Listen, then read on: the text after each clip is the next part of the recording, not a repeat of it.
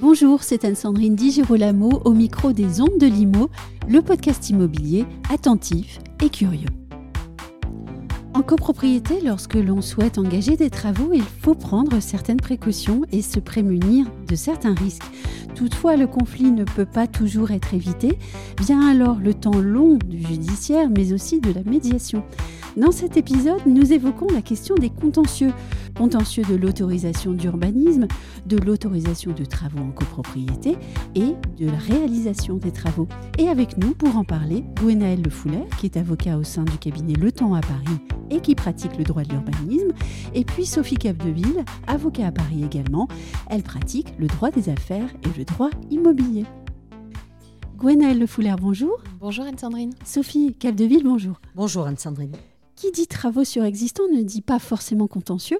Ils existent toutefois. Est-ce que vous constatez dans vos pratiques un nombre grandissant de contentieux ou même un risque accru de demandes financières plus importantes que dans le passé? Bah, de mon point de vue, euh, sur les autorisations d'urbanisme, il y a toujours eu beaucoup de contentieux euh, sur les autorisations d'urbanisme. Et c'est vrai que la pratique euh, de, de, la négociation transactionnelle se développe de plus en plus et est de plus en plus encadrée. Sophie Capdeville, vous qui gérez beaucoup de contentieux en copropriété autour de l'AG et des demandes d'autorisation de travaux, est-ce que vous constatez une habitude grandissante des copropriétaires à se tourner vers le juge? Oui, les copropriétaires se tournent vers le juge parce qu'il n'est pas toujours facile en, matière de copropriété d'obtenir les autorisations dont on a besoin pour faire des travaux. Et quand l'Assemblée refuse de manière parfois abusive euh, d'autoriser des travaux, euh, il n'y a plus qu'une seule solution, c'est de se tourner vers le juge pour obtenir l'autorisation qui fait défaut. Autorisation que, la loi autorise le juge à donner. Euh, alors, ce que ça n'est pas toujours le cas dans toutes les matières. Mais là, en matière de copropriété, oui, le juge a la possibilité d'autoriser les travaux, alors même que la copropriété les aurait refusés. On va revenir à notre sujet de départ, les contentieux. Gwenaëlle Le Foulard, on va peut-être commencer par le plus courant de tous, peut-être aussi le plus connu, le contentieux autour du permis de construire. Comment est-ce que cela fonctionne et comment est-ce que on doit le gérer? Alors, le contentieux autour du permis de construire est euh, géré dans un temps assez bref en réalité, puisque euh, le délai de recours n'est que de deux mois et commence à courir à partir de l'affichage sur le terrain du panneau de permis de construire que nous voyons tous euh, quotidiennement, quasiment euh, dans les rues. Tout le monde ne peut pas agir contre un permis de construire. C'est, il faut vraiment avoir, pouvoir justifier d'un trouble dans la jouissance de son bien qui est situé à proximité pour pouvoir agir ou être euh, à la tête d'une asso, enfin la tête ou oui. gérer une association. Ou l'avoir créée. Ou l'avoir créée. Mais attention, il y a une subtilité, puisque aujourd'hui, on ne peut plus créer une, une association si l'autorisation est déjà délivrée. Il faut que l'association soit créée un an avant que la demande de permis de construire soit déposée. Donc c'est vraiment quelque chose qui, doit soit s'anticiper si on sait qu'il y a un projet qui traîne, euh, soit euh, bah, on ne peut pas faire autrement, et c'est les voisins, dans l'environnement proche uniquement, qui peuvent agir. Alors vous disiez que c'est un contentieux qui se gère assez rapidement en raison du délai en fait. C'est ça, le délai n'est que de deux mois, donc on n'a pas le temps véritablement de réfléchir très longtemps. Il faut avoir l'information qu'un permis de construire a été délivré, il faut récupérer les pièces du dossier pour savoir un petit peu qu'est-ce qui va se faire et réfléchir si ça pose problème ou pas et puis analyser ce dossier si on décide de faire un recours, rédiger un recours et aller euh, le déposer soit euh, auprès du maire quand on fait un recours, ce qu'on appelle un recours gracieux, euh, soit directement auprès du juge. Est-ce que le, recours gracieux est, est suspensif? Non, les recours contre les autorisations d'urbanisme ne sont pas suspensifs. Ça signifie qu'en réalité, on peut commencer les travaux tout de suite, même s'il y a un recours. Mais il faut prendre la mesure du risque. Et c'est lequel ce risque? Bah, le risque, ce serait euh, d'avoir, euh, dans le cadre d'un contentieux, une demande euh, d'un requérant auprès d'un juge pour dire faites arrêter les travaux, il y a un vrai doute sur la légalité de l'autorisation qui a été accordée. Et dans ce cas-là, si le juge suit l'argumentation du requérant et suspend le permis de construire, les travaux doivent arrêter le jour même. Je me place dans l'hypothèse où les travaux ont pu commencer. Est-ce que euh, à ce moment-là, tout va bien se passer et, euh, est-ce qu'il ne peut pas survenir d'autres incidents, je dirais, judiciaires? Donc les, travaux sont, commencés. Donc on revient sur le, sur le problème des autorisations. Oui. Euh, il est fréquent que des travaux soient, soient, faits sans que les autorisations aient été obtenues. Le risque, c'est que la copropriété demande euh, évidemment l'arrêt de ses travaux et obtienne l'arrêt de ses travaux si l'autorisation était nécessaire, ce qui peut être euh, contesté. Hein, parce que ce sera examiné, donc c'est en fonction du dossier, du règlement de copropriété, de la situation particulière des travaux. Et obtiennent également la remise en état, donc avec des coûts importants. La, solution, c'est ce qu'on ce qu'on indiquait, donc c'est de régulariser une autorisation qui peut être rétroactive. On peut avoir fait des travaux sans obtenir les autorisations et quand même régulariser la situation. Il y a des possibilités de régularisation. Et si l'Assemblée refuse, c'est ce qu'on disait, c'est aller voir le juge. Mais ce qui est important à savoir, c'est en termes de stratégie. Il n'est pas forcément intéressant de demander l'annulation de la résolution qui a refusé les travaux. Car vous ne serez pas sorti d'auberge pour autant. Vous n'aurez, c'est pas parce que le juge va vous annuler l'autorisation que vous allez être pour autant autorisé. Donc la solution consistera plutôt à solliciter du juge l'autorisation, mais la condition est que vous n'ayez pas entrepris les travaux avant. C'est-à-dire mhm. que si vous avez entrepris des travaux sans, autorisation, il faut remettre en état et aller voir le juge parce que l'Assemblée vous a refusé l'autorisation, mais une fois que vous n'aurez pas entrepris ces travaux. Si les travaux ont été entrepris contre l'autorisation de l'Assemblée générale, le juge ne pourra pas vous autoriser à effectuer des travaux. Alors moi j'ai entendu un mot très important, c'est stratégie. Voilà. Donc il y a vraiment, il faut, il faut prendre la mesure du dossier, il faut être assez stratégique euh, pour vraiment voir quel est l'intérêt en fait de la personne et euh, savoir quelle est la meilleure euh, option à prendre, qui n'est pas forcément la plus évidente. Tout de suite, les gens vont penser à l'annulation une, action en annulation de la résolution. Et, ça n'est pas forcément la bonne stratégie à entreprendre.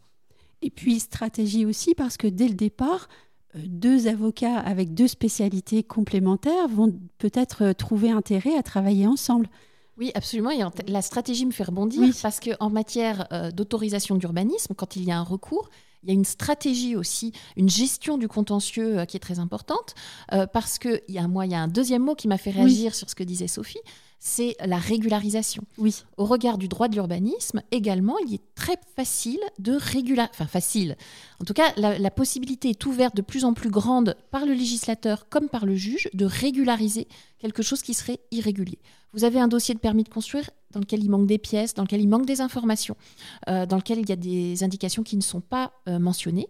Euh, vous pouvez déposer un permis de construire modificatif qui vient finalement gommer les irrégularités précédentes et qui permet de régulariser. Et si la régularisation est opérée de cette manière-là, on en informe le juge et le juge peut rejeter le recours. Et le projet, trouvé à, aboutir, va à son terme euh, sans difficulté. Euh, sans difficulté supplémentaire. Sophie Capdeville, les travaux qui ont été faits sans autorisation, est-ce que c'est quand même une bonne idée de se dire oh ben, je pourrais régulariser? Faut tenter. Comment il faut, il faut tenter bah, Il faut tenter parce qu'en général, il y a des coûts quand même à la clé qui sont importants. Euh, les choses sont faites, les, choses sont ainsi faites, donc il faut quand même tenter de. Alors là, pour le coup, ça peut être aussi du lobbying, essayer de convaincre les copropriétaires que les choses ont été faites correctement, présenter un dossier. Euh, il faut tenter effectivement, euh, bah, quand, plutôt que se retrouver euh, confronté à un litige, à une solution inextricable, il faut essayer de tenter de résoudre cette situation en demandant l'autorisation de l'Assemblée générale. Et si ça n'est pas possible, c'est ce qu'on expliquait, il ne faut pas que les travaux aient été entrepris pour que le juge donne son autorisation. Est-ce qu'on peut parler maintenant un peu du, contentieux concernant la réalisation des travaux Sophie Alors, c'est ce que oui. Alors, c'est ce qu'on disait tout à l'heure. Vous nous interrogiez sur euh, le nombre croissant de litiges qu'on observe dans notre pratique. Alors, il faut savoir que le litige, la sinistralité en matière de travaux est très importante. En nombre, mais également en coût. Oui. Alors, on observe le plus souvent euh, des litiges qui touchent aux infiltrations. Alors ça peut être des infiltrations par l'extérieur, euh, de la plomberie, enfin peu importe. Donc ça, c'est le principal litige. Et ensuite, des litiges structurels. Donc, euh, il y a eu, on a endommagé en fait la structure. Donc, ça peut être, ça se traduit en général par des fissures. Enfin, ce sont, on va dire que ça, c'est le c'est les, les litiges qu'on rencontre le plus souvent. Alors ça peut être en cours d'exécution, donc en cours d'exécution des travaux, donc comment, comment doit-on le gérer? Ou ça peut être tout simplement, ça peut apparaître avec le temps. Donc c'est pas forcément pendant le cours d'exécution des travaux. Donc en général, quand euh, les, les, les, causes des, des, désordres, alors ça peut, se ça peut se résoudre tout simplement avec les assurances. Euh, heureusement, il y a quand même un certain nombre de, de, litiges qui se résolvent avec les assurances, mais parfois avec l'aide de l'avocat, ce qui n'est pas toujours aisé de convaincre les assureurs. C'est-à-dire, c'est pas parce qu'on est assuré que euh, on va euh, pas être indemnisé exactement. Comme les, antibiotiques. Exactement. On, on, est certes assuré on a payé pour des assurances ou les entreprises ont payé mais quand le, le, le, le désordre mm. survient il y a plus personne euh, plus personne ne veut payer. Donc l'aide, l'avocat peut être une, une aide importante pour arriver à convaincre les assureurs de, de, remplir leur rôle.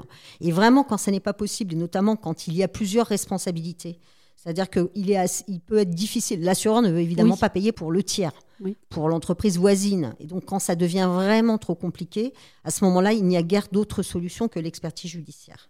C'est un expert qui va être désigné par euh, le tribunal, par un juge, euh, qui va devoir déterminer les causes des désordres, qui va devoir euh, permettre de chiffrer le préjudice et d'imputer les responsabilités. Donc ça, c'est quand même assez fréquent en la matière. On n'a pas parlé de, durée en moyenne. Quelle est la durée d'un contentieux quand on est déjà dedans hein? Après, on parlera peut-être des moyens de l'éviter, mais la durée moyenne d'un contentieux en ce moment alors, je vais prendre la parole. Euh, en matière d'urbanisme, donc le recours contre le permis de construire, euh, on a un délai, un délai, euh, de jugement aujourd'hui. Alors, ça dépend des, juridictions, ça dépend des tribunaux compétents, mais qui peut être d'un an et demi à deux ans parfois. mais ça, c'est la première instance. Ensuite, il y a un délai d'appel qui peut durer environ un an. Et la cassation, le cas échéant, qui, elle, peut prendre aussi à peu près un an. Donc, 4, 5 ans. À, voilà, à minima trois ans quand on a de la chance. Euh, et euh, voir euh, un peu plus. Et Sophie Capdeville? Alors, ça va dépendre d'abord du type de, litige. Ça va dépendre aussi de la juridiction. Il y a des juridictions qui sont plus encombrées que d'autres. mais une expertise judiciaire, ça dure rarement moins d'un an. Oui. Déjà. et déjà, elle allonge en fait le processus, l'expertise. Ah bah oui, ça allonge le processus. Ça peut durer jusqu'à 10 ans. Moi, je l'ai déjà vu. Donc, euh, on a tout intérêt à essayer de trouver, euh, quand c'est possible, un accord.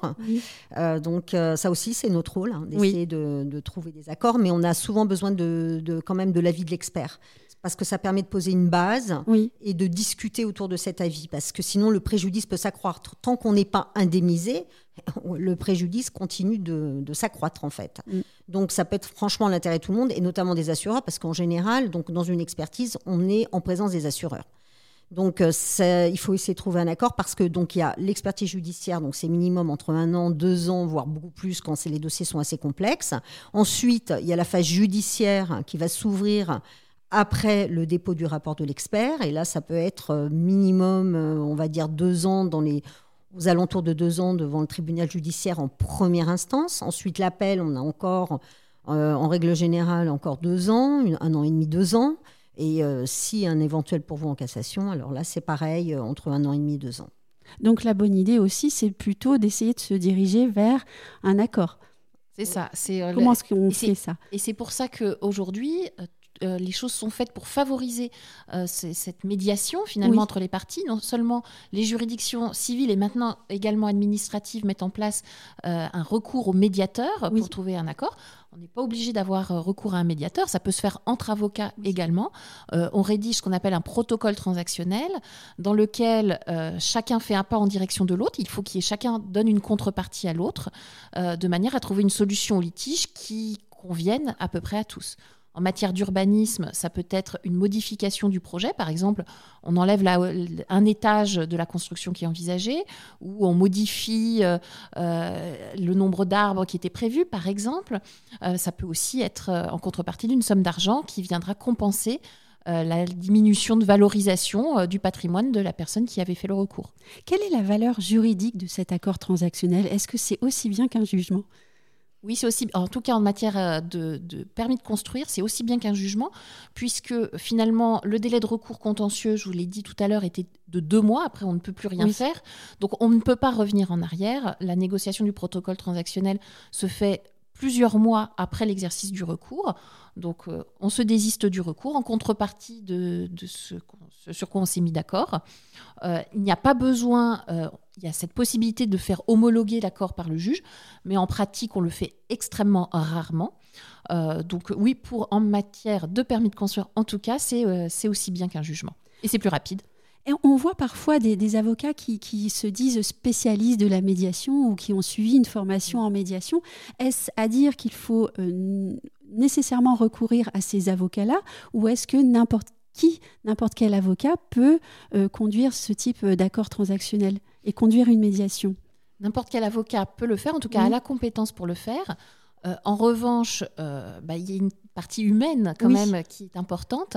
Il faut savoir parler aux uns et aux autres. Euh, et puis il faut savoir amener les sujets. Euh, peut-être que tout le monde n'est pas capable de le faire. Le bulldog du tribunal, ce sera peut-être pas forcément le meilleur médiateur quand même. Alors en principe, nous les avocats, nous, devons le faire en fait. Oui. Nous devons rechercher. Il y a une obligation déontologique aussi à ah, ça. C'est l'intérêt des parties parce que quand on voit le coût des procédures, euh, leur, durée et leur durée, euh, je pense que l'intérêt des clients, c'est quand même d'essayer de trouver un accord. Donc nous, on est quand même formés, je dirais, pour le faire. Maintenant, ça n'est pas toujours possible mm. parce que ça s'enlise. Donc euh, déjà, les juges ont de plus en plus tendance à ordonner une conciliation. Ils nous font injonction, enfin ils font injonction à nos clients euh, d'entrer en fait, euh, de, tenter ce, type de mesure. Et aussi, quand nous, on est quand même pour, pour on défend nos clients. Et l'intérêt d'un médiateur, c'est quand même quelqu'un qui peut être neutre. C'est-à-dire que quand les dossiers s'enlisent, moi j'en ai, connu, et effectivement, le, médiateur ou le conciliateur a réussi en fait à amener les parties au bout de, X années de procédure. À, trouver un accord parce que tout le monde avait bien compris que c'était c'était pas possible mais les avocats nous on, était en fait avec nos clients en fait on s'était retrouvés empêtrés dans ces procédures et donc un tiers quelqu'un qui est complètement neutre peut aider effectivement à trouver un accord. Mais ça n'est pas toujours possible. J'ai une dernière question euh, pratico-pratique.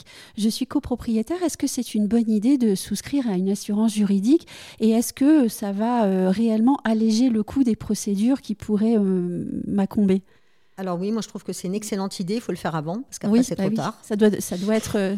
ça, la partie des charges. Ça fait partie des, des, questions qu'on pose à nos clients. Enfin, ça fait partie des premières questions qu'on doit poser à nos clients. C'est-à-dire, est-ce qu'ils ont une assurance défense recours Oui.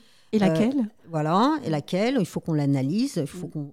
Parce qu'il y a aussi de tout. Voilà. Alors, c'est pas toujours tout n'est pas couvert. Il faut, il faut vérifier. Donc, il faut.